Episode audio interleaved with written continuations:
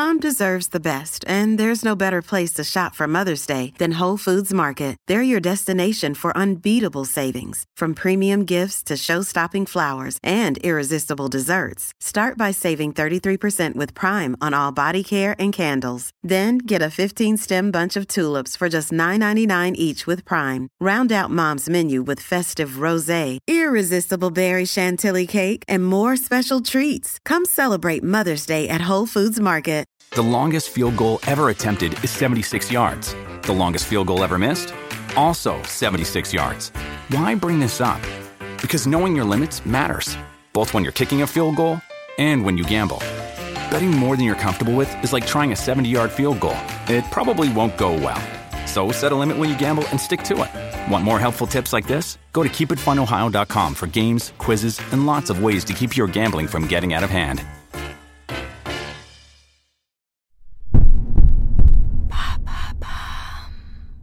Comment manger sain sans se ruiner? Merci d'avoir posé la question. Le vendredi 31 mars, les chiffres de l'inflation sont tombés. Selon l'INSEE, l'Institut national de la statistique et des études économiques, les prix de l'alimentaire ont explosé sur un an. Ils continuent de grimper de mois en mois. Le panier de courses de France Info, qui étudie l'indice des prix depuis un an, a augmenté de 16,6%. Pas évident de continuer à manger équilibré quand le prix des produits de base ne cesse de grimper en flèche mais il existe des aliments et recettes assez faciles qui ne coûtent pas grand-chose. Comme quoi? Par exemple, les conserves. Moins attrayantes que les légumes frais ou en vrac, elles ont pourtant leur dose de nutriments. Poissons, légumes ou pois chiches ne perdent pas leur valeur nutritive une fois en boîte.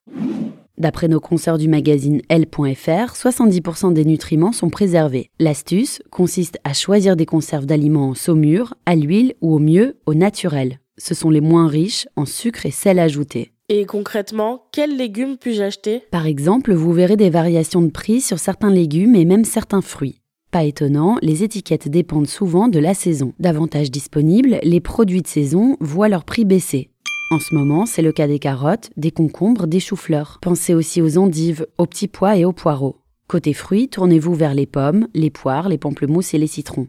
Vous ferez d'une pierre deux coups du bien à votre portefeuille et un geste écologique.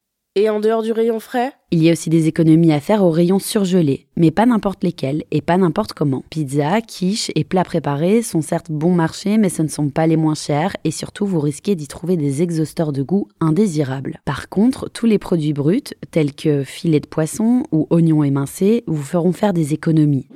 Et puis c'est l'occasion d'acheter des légumes de saison pour les déguster des mois plus tard. Vous aurez des framboises en hiver et des choux-fleurs en été, conseille le L.fr. Pensez aussi à vous tourner vers le rayon des produits secs, comme les haricots et les lentilles. Source de protéines végétales, elles se conservent très longtemps et constituent une alternative à la viande. Et que peut-on cuisiner à bas prix? Les œufs peuvent alléger vos tickets de caisse. Ils se feront une place dans vos recettes de quiche ou de chakchouka, une ratatouille de légumes à l'oriental surmontée d'un œuf au plat. Avec des féculents et du thon en boîte, vous pouvez varier entre salade composée et galettes à griller.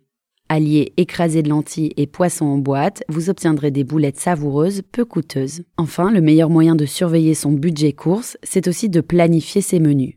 Dressez une liste de courses et s'y tenir. Prévoyez quelques menus pour la semaine, par exemple 3 ou 4. Il y a fort à parier que vous ayez des restes à récupérer au dîner d'après ou que vous sautiez quelques repas en déjeunant au travail. Voilà comment manger sain sans se ruiner.